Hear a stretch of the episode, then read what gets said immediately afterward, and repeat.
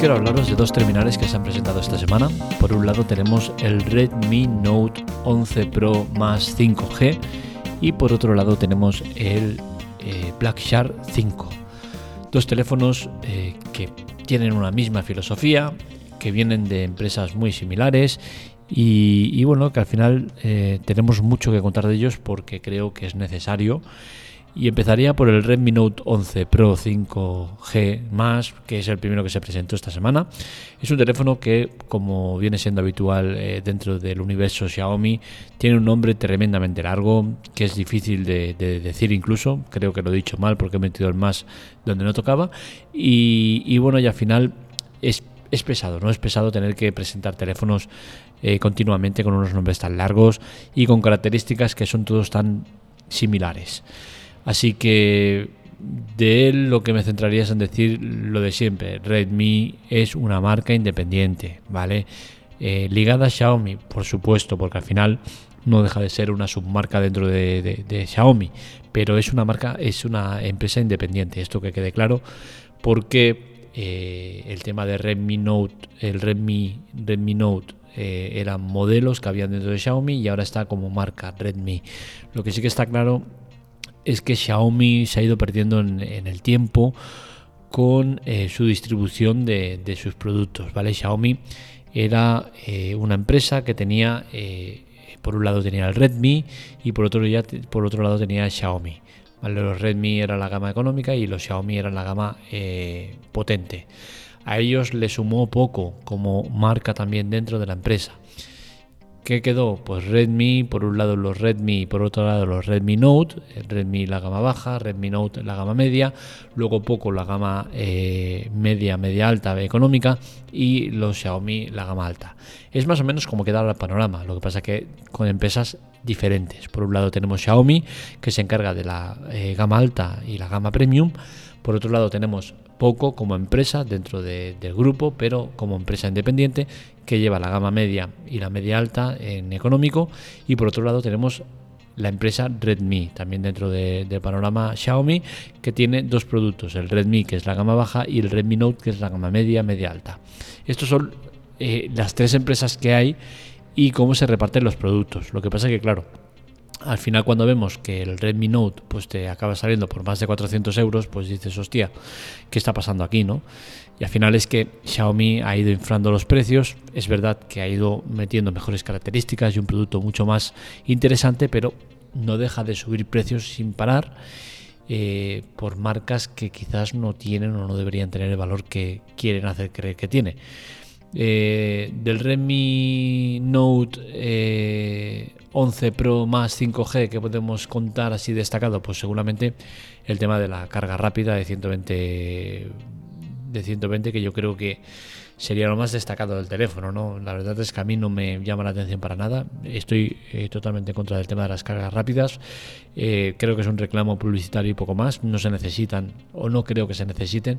Creo que los teléfonos están preparados para durar todo el día y tenemos que ir a por eso, no a por eh, estar cargando rápidamente. Está bien, sí, por supuesto. ¿Vale? cargar el teléfono en 10-15 minutos pues está muy muy bien, ¿no? Pero creo que no debería ser el objetivo. Creo que el objetivo debería ser otro. Eh, el precio del 628 sería de 400 euros y el 828 430 euros. ¿Vale la pena pagar esos 30 euros de más por 2 GB de memoria RAM extra? Pues bueno, al final cada uno que haga lo que quiera. Yo no lo haría. ¿Por qué? Porque creo que con 6 GB de RAM tienes más que de sobras, pero entiendo que la gente se va a lanzar de cabeza por el 128.8 porque eh, contra más mejor. Eso se entiende en, Android, es una pena, pero la gente lo entiende así. Seguramente vais a poder haceros con él con alguna de las eh, propuestas que hagan de oferta de lanzamiento y demás. Por 350 supongo que saldrá, o sea que ahí está el teléfono. Eh, el, tema del valor de la marca de Redmi, yo creo que es lo más importante, ¿no? Al final eh, nos equivocamos al apostar fuerte por empresas que, no tienen un recorrido grande, ¿vale? O sea, no es lo mismo Xiaomi, Samsung, eh, Apple, no son lo mismo. Es que ni siquiera Apple y Xiaomi, ni siquiera Apple y Samsung pueden equipararse a Xiaomi. Xiaomi es una empresa mucho más joven y como tal no debería tener el mismo valor. Es cierto que el valor al final lo damos nosotros y que va creciendo a medida que, se hace potente y vamos comprando sus productos y tal, ¿no? Con la cual cosa entiendo que Xiaomi se, se codee con los grandes, ¿vale? Porque lleva una trayectoria ya muy larga y, y creo que es más que merecido. Pero poner en un escalón similar o parecido a empresas como Redmi o Poco creo que no está bien. ¿Por qué? Porque son empresas muy jóvenes que tienen un recorrido muy corto y que pese a ser parte de una marca importante, creo que no debería darse el valor que, se le da en muchos casos. Y en este caso, eh, este Redmi Note 11 Pro más 5G creo que no se merece el, favor del público. ¿Por qué? Porque hace muy poco que se ha presentado el Redmi Note 11 Pro. Y por otro lado, porque es que estamos hablando de un teléfono de más de 400 euros.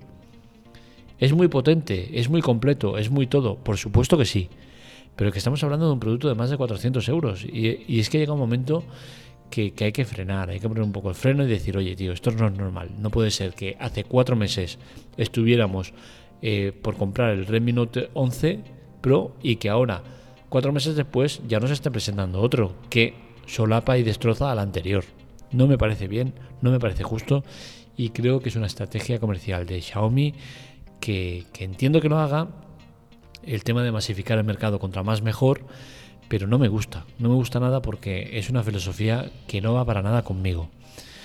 Eh, veremos cómo, avanza el tema, ¿no? Pero eh, Xiaomi tiene muy claro el, objetivo que es copar el mercado con contra más teléfonos mejor y lo demás no importa. Así que bueno, eh, ¿la estrategia les funciona? Por supuesto que les funciona. Pero yo soy más de esa filosofía de Jobs que decía al, al usuario, consumidor, hay que ofrecerles un producto y que compren ese producto, que sepan que es el mejor.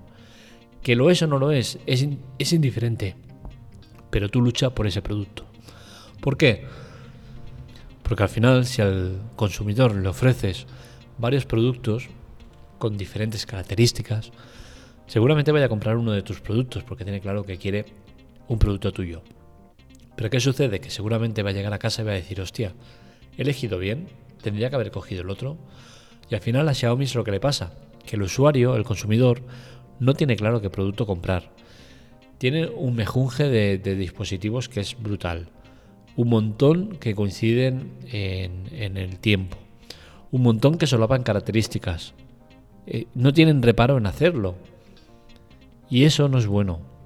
Y al final, ¿qué pasa? Que el consumidor compra tu producto y, y al final si ese es tu único objetivo, perfecto, estás triunfando. Pero creo que en la vida hay algo más que todo eso. Y Xiaomi al principio era una empresa que se fijaba en todo eso.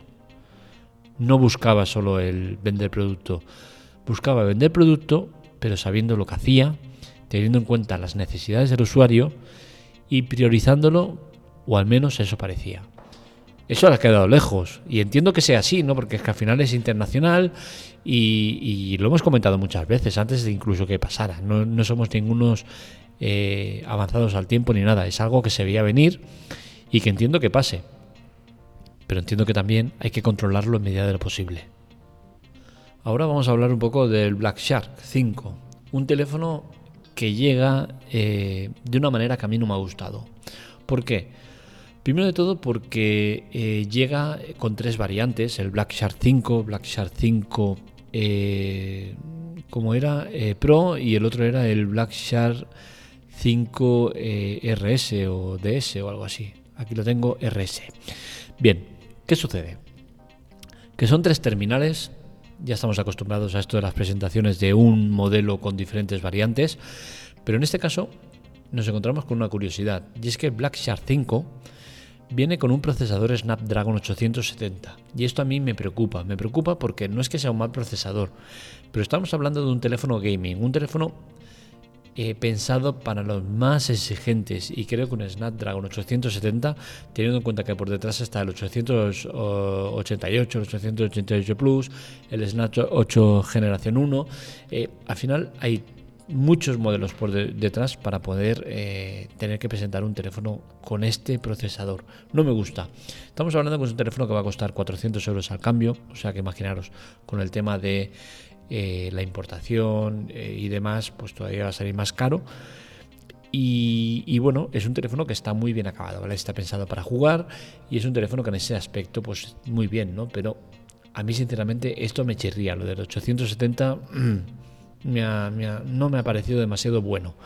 El resto de características de los tres modelos son bastante similares. Los tres comparten pantalla. Eh, el Black Shark 5RS eh, sería el intermedio, que está en dos versiones, el 888 y el 888 Plus. Eh, y creo que aquí está el fallo, ¿no? Creo que deberían haber destinado al Black Shark 5 el Snapdragon 888 y al, y Black Shark 5 RS el 888 Plus. ¿Por qué? Porque al final las escalas de precio suben demasiado. Eh, pasar de un Snapdragon 870 a un Snapdragon 888 tiene un coste eh, incrementado muy alto y supongo que es por eso por el cual han querido pegarse aquí la vacilada de sacar un teléfono gaming potente, económico y meterle el 870 para que cuadrara los precios de la única manera. Los tres tienen una batería muy similar y los tres tienen eh, carga de 120, carga rápida de 120. Eh, destacado, pues sinceramente eh, no destacaría nada especialmente por encima de lo que ya es habitual en el Black Shark. Lo que me gustaría destacar de este teléfono, que me molesta mucho, la verdad, es el tema de los compañeros de prensa, cómo se aprovechan del clickbait y cómo hacen un tipo de, noticias que a mí no me gustan nada, ¿no? Y es que si ponemos Black Shark 5 en internet, vais a poder eh, ver un montón de entradas que te ponen Xiaomi Black, Shark 5, Xiaomi, Xiaomi, Xiaomi, siempre Xiaomi por medio. Esto claramente es como reclamo y poco más, porque es que eh, Black Shark no tiene absolutamente nada que ver con Xiaomi. Y voy a matizar esto porque sí que tiene que ver desde el momento que este Black Shark 5 va a contar con eh, MIUI 13 con la cual cosa eh, la capa de personalización, el software lo va a poner eh, Xiaomi. Pero Xiaomi ya no es la propietaria eh, mayoritaria de Black Shark.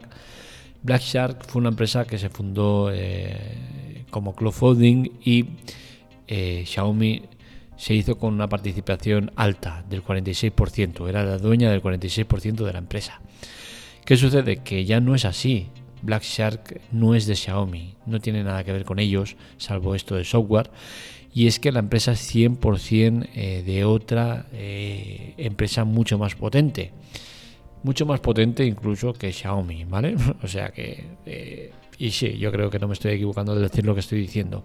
Estamos hablando de una empresa que se dedica al sector de los videojuegos, que quería tener, presencia en móviles en físico eh, que domina con eh, el sector de los videojuegos con un brazo de hierro, que tiene uno de los shooters más importantes que hay del momento desde hace años, que tiene parte de la empresa que, posee el videojuego shooter que más triunfa en el mundo. Y seguramente, pues a estas alturas ya estaréis sabiendo de quién estoy hablando. Pues sí, estoy hablando de Tencent, que es la mega empresa que está eh, detrás de Black Shark. Black Shark es una empresa que compró Tencent al 100% y eh, con la intención de meterse de lleno en el sector gaming de los videojuegos eh, móviles y tenerlo en físico. ¿Por qué? Para coger ventaja respecto al resto. Creo que es una estrategia comercial muy buena, aunque la parte de tener a Xiaomi todavía como referencia de Black Shark creo que no es bueno. No es bueno porque eh, Tencent es lo suficientemente grande como para valerse de sí misma y no depender de nadie. Pero bueno, entiendo que Xiaomi ha hecho un buen trabajo con los Black Shark y el sistema operativo que le monta y por eso siguen estando ahí. Pero eh, esto da pie a que pase lo que está pasando. Que se venda eh, la imagen esta de Black Shark 5 de Xiaomi. El Xiaomi Black Shark 5 a mí me molestaría que eh, tuviera un, un, Ferrari y, dijeran el Mercedes Ferrari del tío este. Pues no, no es un Mercedes, es un Ferrari. No, pues ya está. Aquí lo mismo. Creo que no, no, es positivo. Entiendo que esté pasando, pero que, entiendo que a la larga tendría que acabar cambiando el tema. Y lo que sí que no entiendo es a la prensa. La prensa que se aprovecha de, de Xiaomi eh, para meterlo aquí y eh, sacar más visitas y más clics y más de todo, pues a mí no me gusta, sinceramente. Así que tenerlo claro, Black Shark no es una empresa de Xiaomi, no es una empresa que, esté relacionada con ellos más allá de, que son los que ponen el sistema operativo y que es una empresa 100% de Tencent. Hasta aquí el podcast de hoy, espero que os haya gustado. Este y otros artículos los encontráis en la teclatec.com. Para contactar con nosotros, redes sociales, Twitter, Telegram en arroba la teclatec y para contactar conmigo en arroba marmelia. Os recuerdo el tema de la colaboración, es muy importante y sencillo. Tenéis dos maneras, mediante los chollos y eh, la ayuda. Ambos abajo en los links os los pongo. Y en chollos tenéis ofertas interesantes que podéis comprar eh, y que a nosotros nos reportan económicamente un beneficio. Ese beneficio sale de Amazon, no sale ni del vendedor ni de vosotros. Así que no os preocupéis por ese tema. Por otro lado, también podéis comprar en Amazon, decirnos el producto antes y eh, conseguir que esa compra que hagáis también salga repercutida a nuestro favor. Todo esto, insisto, es Amazon el que pone el beneficio de su parte, no del vuestro ni del vendedor. Y por otro lado tenemos el tema de ayuda, donde os ofrecemos servicios totalmente gratuitos eh, de manera temporal, eh, sin permanencia, todos ellos eh, muy interesantes de Amazon, Amazon Prime, Amazon Music, un montón de servicios que podéis probar con nuestro link. Y también Amazon nos da una ayuda, no sale de vosotros ni de nadie, sale de Amazon. Así que ya sabéis, colaborar con nosotros es muy fácil, muy sencillo y nos proporciona muchísimo. Es importante para que sigamos haciendo las cosas que hacemos, eh, tanto en la web como en el podcast como demás. Un saludo, nos leemos, nos escuchamos.